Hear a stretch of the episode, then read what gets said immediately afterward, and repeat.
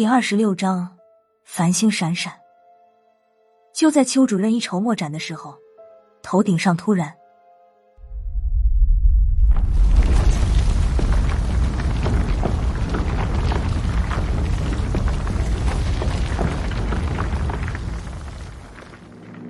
嘎嘎一阵声响。没等邱主任明白过来，头顶上突然掉下来一个二百六十斤的大胖子，将邱不老生生砸晕。我们一直等到邱不老说完，郝文明才说了我们的遭遇。邱不老也听得呆了，半天才说道：“这里不是大月之国，是古之国的陵寝，不可能。我刚才环破了几个那达杰，古之国时期还没有类似那达杰的阵法。”郝文明又拿出手机，给邱不老看了他刚才拍的照片，证实自己的说法。邱主任看了直摇头，他仍然坚持自己的观点，不认为这里会是古之国的陵寝。孙胖子在两人争论的间隙插了句嘴：“两位主任，管他是大月之国还是古之国，等出去以后再慢慢研究。咱们现在是不是先考虑考虑怎么出去？”大圣，我们可以从主墓。话说了一半，剩下的被我自己咽了回去。抬头时才发现，头顶上的暗道口不知什么时候已经消失不见了。我把破军拉了过来。破军，你扛着我上去看看。省点力气吧，别折腾了。秋不老有气无力的说道：“我们现在位于魔杖中心，空间已经混乱了。”除了眼前这十条路，不会再有别的出口。郝文明不作声，算是默认了邱不老的说法。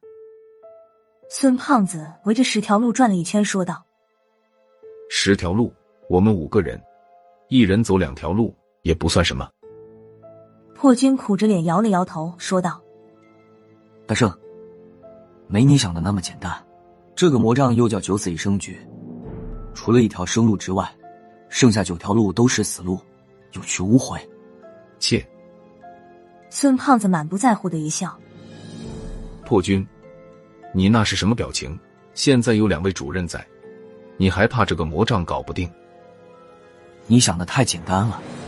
破军苦笑着看着孙胖子。魔杖是不受控制和没有规律可言的。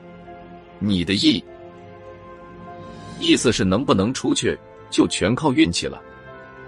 孙胖子真的急了，说话都开始结巴了。郝文明一直没有说话，眯着眼睛一直在看孙胖子，突然向他招了招手，说道：“大圣，你过来。”郝头，你叫我。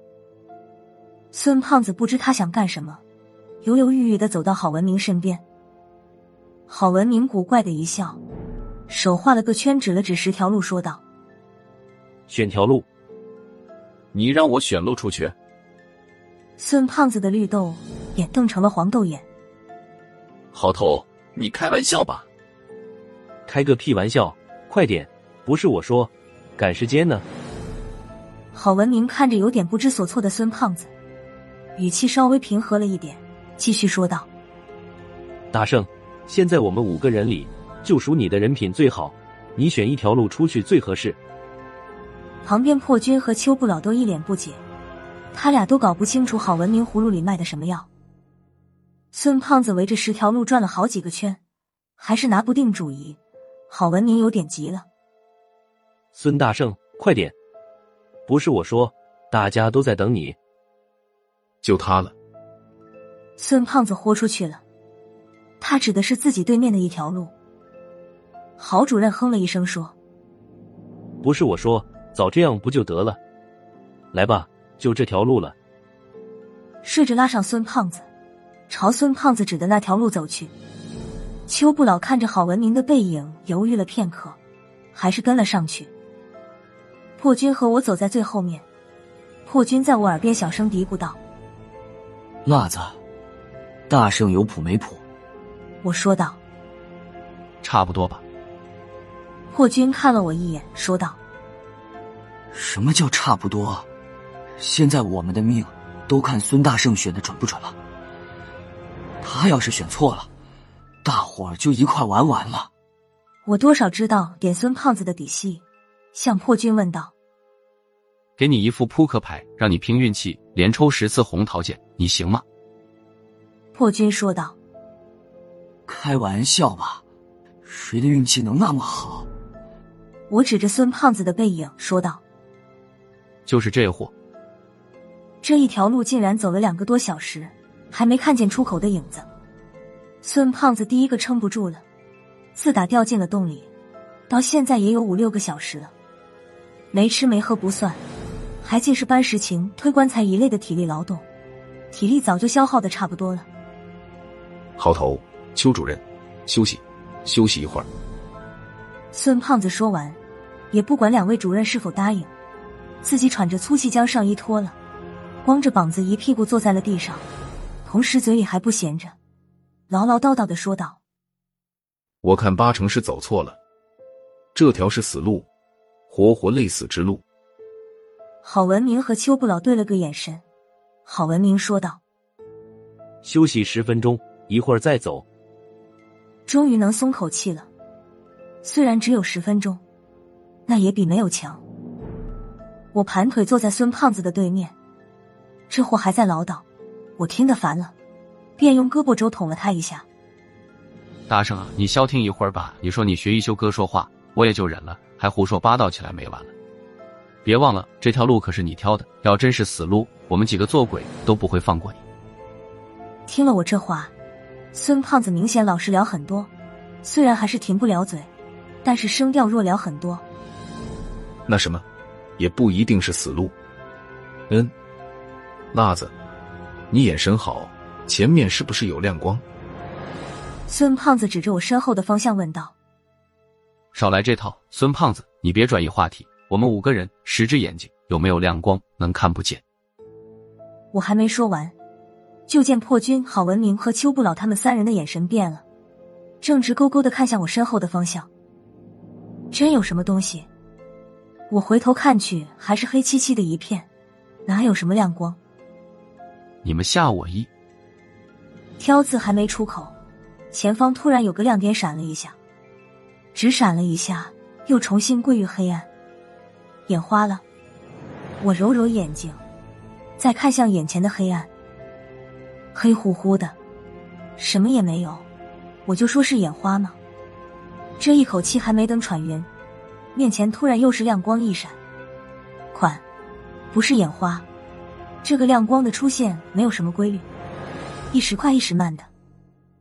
孙胖子看得真切，扭过头对郝文明说道：“郝头，前面有亮光。”谢谢，我看见了。郝文明白了他一眼，又跟了一句：“不是我说，我的眼睛没瞎。”他眼睛非但没瞎，还不停的眨巴着，两眼死死盯着那个时现时隐的亮点。这是他的坏习惯，一有想不通的事情，眼睛就眨个不停。我曾经还担心过，要真碰上什么大麻烦，郝文明的眼睛一直这么眨下去，最后会不会面部神经紊乱？破军走到郝文明的跟前，说道：“郝头，一闪一闪的，不像是自然光。”嗯。郝文明答应了一声：“不是我说，先。”喂，老邱，你干嘛去？在他说话的同时，邱不老已经向亮光的地方走了十几步。听到郝文明问他，邱不老只回了一句：“我上近前看看。”邱不老属于行动派，永远是能动手就尽量不动口。郝文明叹了口气，快走了几步，和邱不老一起向闪光的地方走去。破军跟在郝文明身后。向我和孙胖子挑了挑眼眉，示意我俩跟上。前面两位主任打头阵，我们三个调查员在后面压住阵脚。也可以说是见势不好，随时就跑。以这样的方式又前行了四五百米。让人纳闷的是，前方的那点亮光再也没有闪现过。四周的空气渐渐开始潮湿起来，走得久了，墙壁和地面都有了一种湿滑的感觉。又走了三四百米时，那道久违的亮点又开始闪烁起来。这次闪烁的频率又快又急，借着这个光亮，眼前的景物瞬间豁然开朗。前方一百五六十米的位置出现了一个洞口，刚才闪烁的光亮就是从这个洞口传出来的。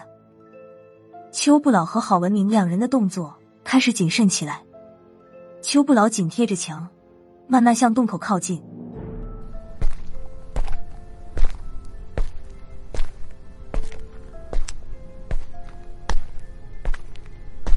郝文明跟在他身后，还没忘回身做了个手势，让我们停了下来，不要靠前。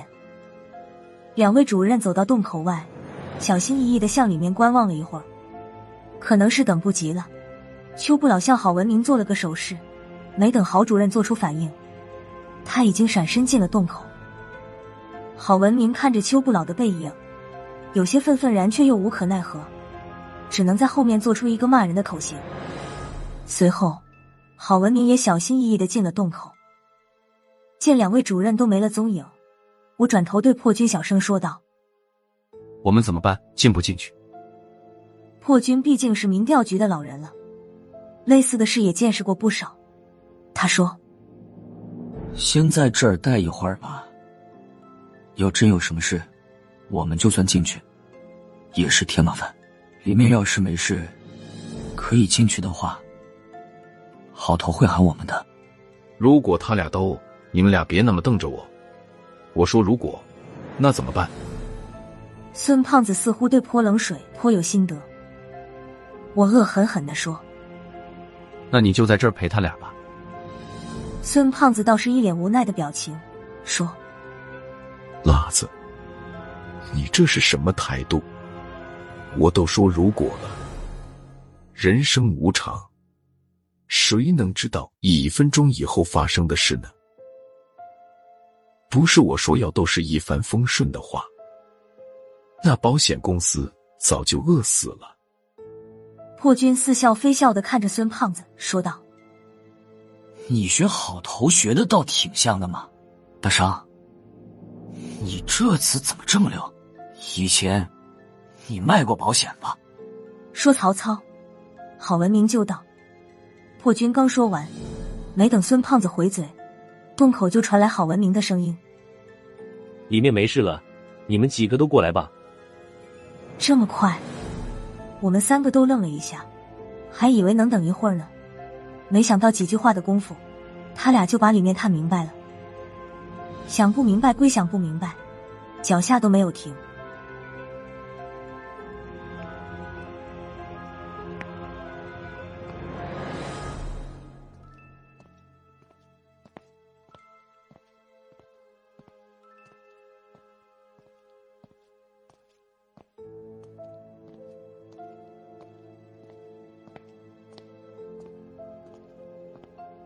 我和孙胖子跟在破军身后，一起进了洞口。这时，我们回到地面了，看着头顶上出现的无数繁星，对面还有一片一眼望不到边的清澈湖水。